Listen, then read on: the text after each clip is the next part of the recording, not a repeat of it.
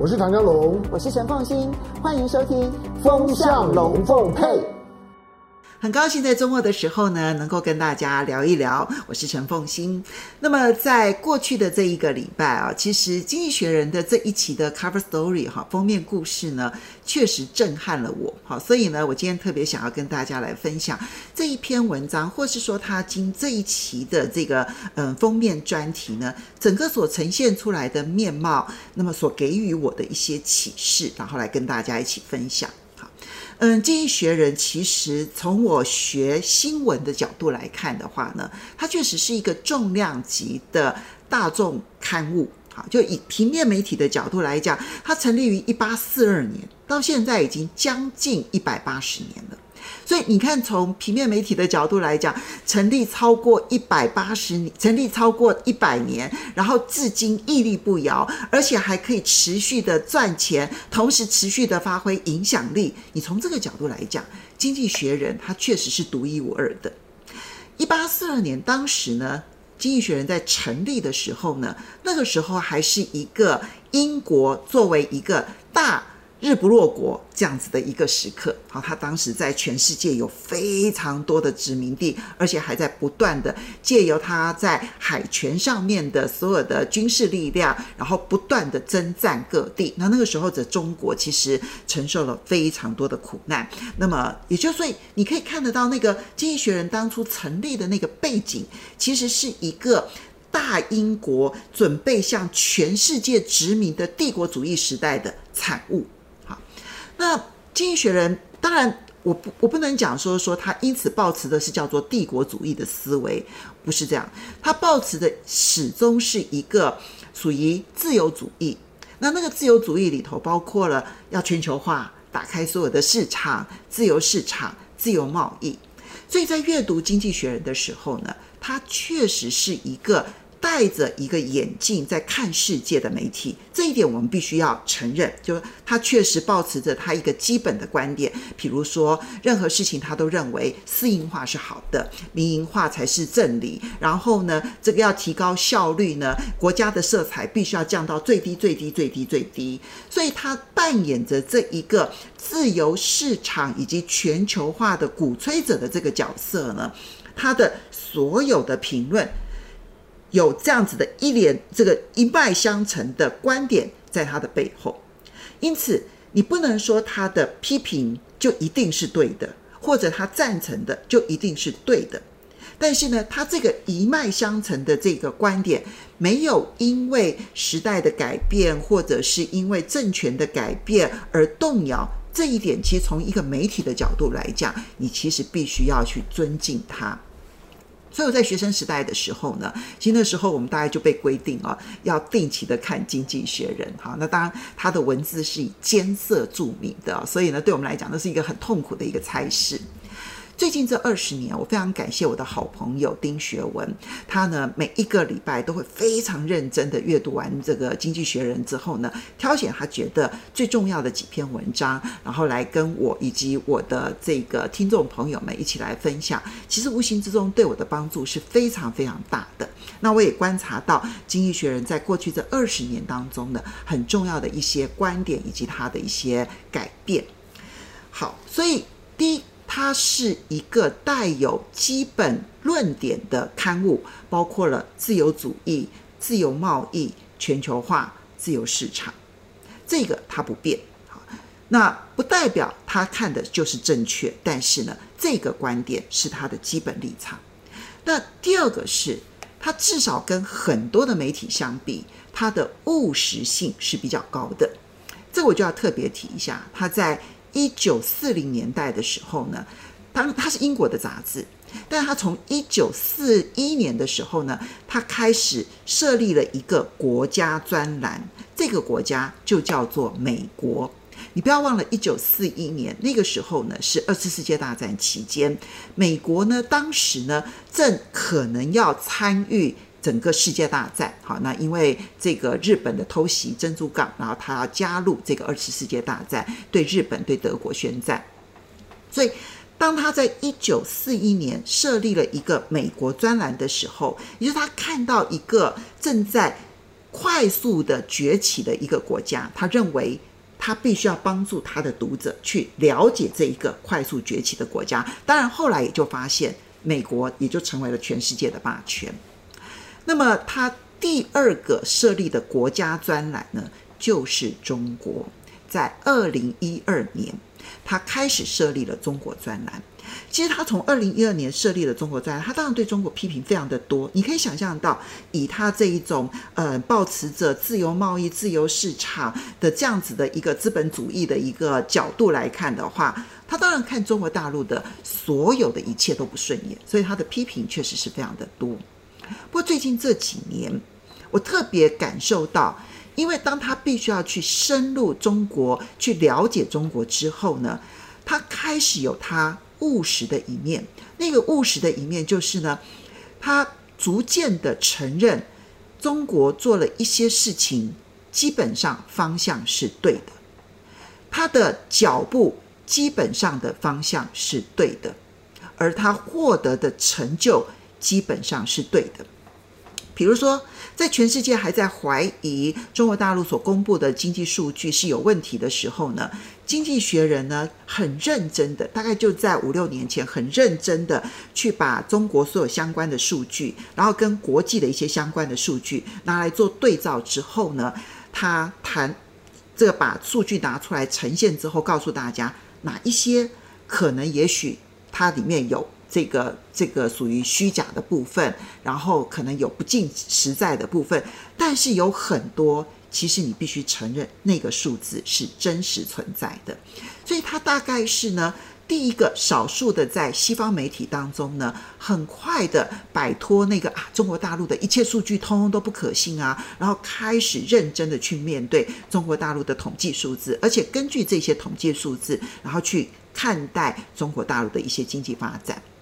那么，在去年疫情很严重的时候，它大概也是第一个开始很认真的认为整个中国大陆的防疫工作其实做的是好的，因为他在中国大陆实际的驻点，那么他必须承认这个数字是好的。那还有包括了，就是去年的整个经济的发展，他也是首度的开始承认说，那么整个中国大陆其实在经济的发展，去年的表现，那是实质存在着一些经济上面的一些好转的一些所有的现象，所以他在务实的这一面呢，就很认真的去看待中国大陆实际上面做对跟做好的事情，这个跟很多的媒体是不一样的。我看到有一个评论啊，他是这样子评论《经济学人》的。《经济学人》虽然戴着眼镜看世界，但是呢，他是少数不是在其他国家发生重大灾难的时候呢，然后才去关心遥远国家的一个媒体。他是长期的关心这一些遥远的国家，然后因此他可以累积他对于每一个国家了解的程度跟深度。这一点呢，其实就是《经济学人》，我相信他带给很多西方读者的一个价值。这个价值就是既有它属于它市场主义，然后这个资本主义，然后以及呃古典自由主义的基本的立场之外，更重要的价值其实就在于他的务实主义。他务实的去看待每一个国家寻求改进、寻求发展的过程，然后呢，看能不能够在这个过程当中减少被自己的意识形态束缚的可能性。那从这个角度，我们就回头来看这一起《经济学人》他对于拜登的中国教条这件事情的评论。因为呃，你可以想象得到，就是说以《经济学人》这样子的一个立场，哈，他主张自由贸易，主张全球化，主主张自由市场。他在二零一六年的时候呢，他当然反对欧洲，呃，当然反对英国脱欧，哈，他当然不支持川普，哈，他在二零二零年的时候，他当然大力的支持拜登，所以呢，他可以称得上我我会形容说，《经济学人》呢几乎是拜登的啦啦队，哈，那就是你看到他在从二零一九年开始就全面性的。只要他提到了美国内部的政治，他一定是站在民主党，一定站在拜登这一边。他对川普从来没有一个好评。那么这么支持拜登的一个媒体，这次会用这么重的话来批评拜登。从我的角度来看，我觉得是《经济学人》一方面，他务实的看到中国大陆在发展的过程当中呢，其实它有一些正确的道路。他务实的看到中国大陆的经济跟全世界的任何一个国家，任何一个国家不可能跟中国大陆脱钩的这样子的一个现实。当他看到了这个务实跟现实面之后，他就会看到。拜登的中国教条的虚假面，拜登教条的虚假面呢，就是来自于他有一个最根本的错误假设，他假设中国大陆企图要取代美国，成为全球秩序的主导者。这一点，经济学人说，no，这不是事实。你不要讲中国大陆在对外如何的宣称，其实他实际做的也不是如此。那么。所以，当你基于错误的一个教条主义，你所出发的所有的拉拢盟友的策略，你不可能成功，因为你拉拢盟友的策略是要求盟友牺牲自我的利益而跟随你的错误教条。所以，他会有这么重的一个评论，就来自于他先看清了拜登的中国教条当中一个虚假的。根基，那就是你认为中国要取代美国？No，他觉得中国并没有要取代美国，因此中美之间其实并不是一个零和竞争。那如果双方不是一个零和竞争，你又如何要求盟友要全面性的跟随你，甚至于要牺牲自己的利益呢？我觉得经济学人也看清楚了，其实拜登在整个中国教条政策当中，他背后的思维其实并不是一个新的国际秩序，他背后的思维其实是为了要解决他自己的内部政治问题。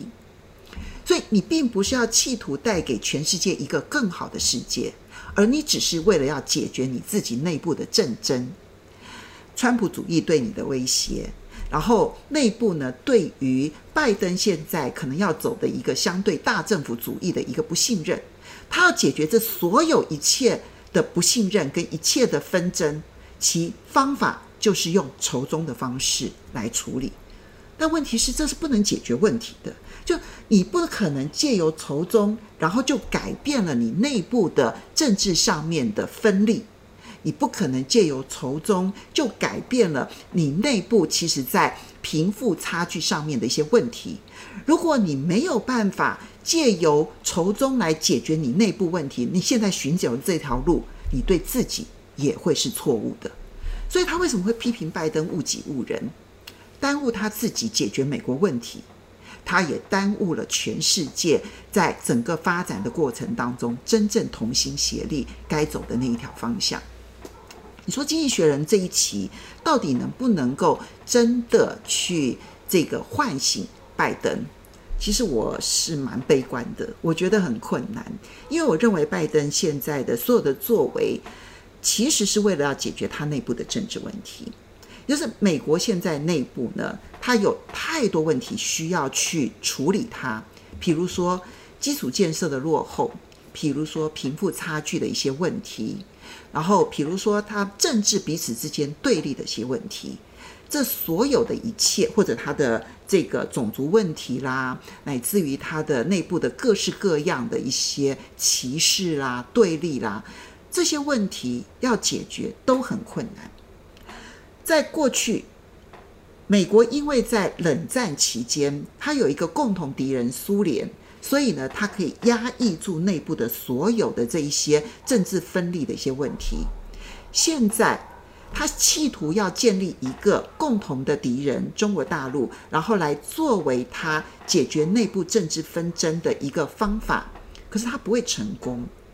那不会成功的原因，就是那个基础假设错误。如果基础假设错误了，你就不可能真正的解决问题。好那么这就是我今天所看到的经济学人这一期的 cover story 我觉得他有他务实的一面他有他戴着有色眼镜看世界的一面但他也有他务实的一面。我们也许呢可以既看到他的观点也看到他务实的一面。从这个角度去理解这一批这一期的经济学人或许对你我的帮助都会蛮大的跟大家一起来分享。谢谢大家希望下个礼拜同一时间再见喽拜拜。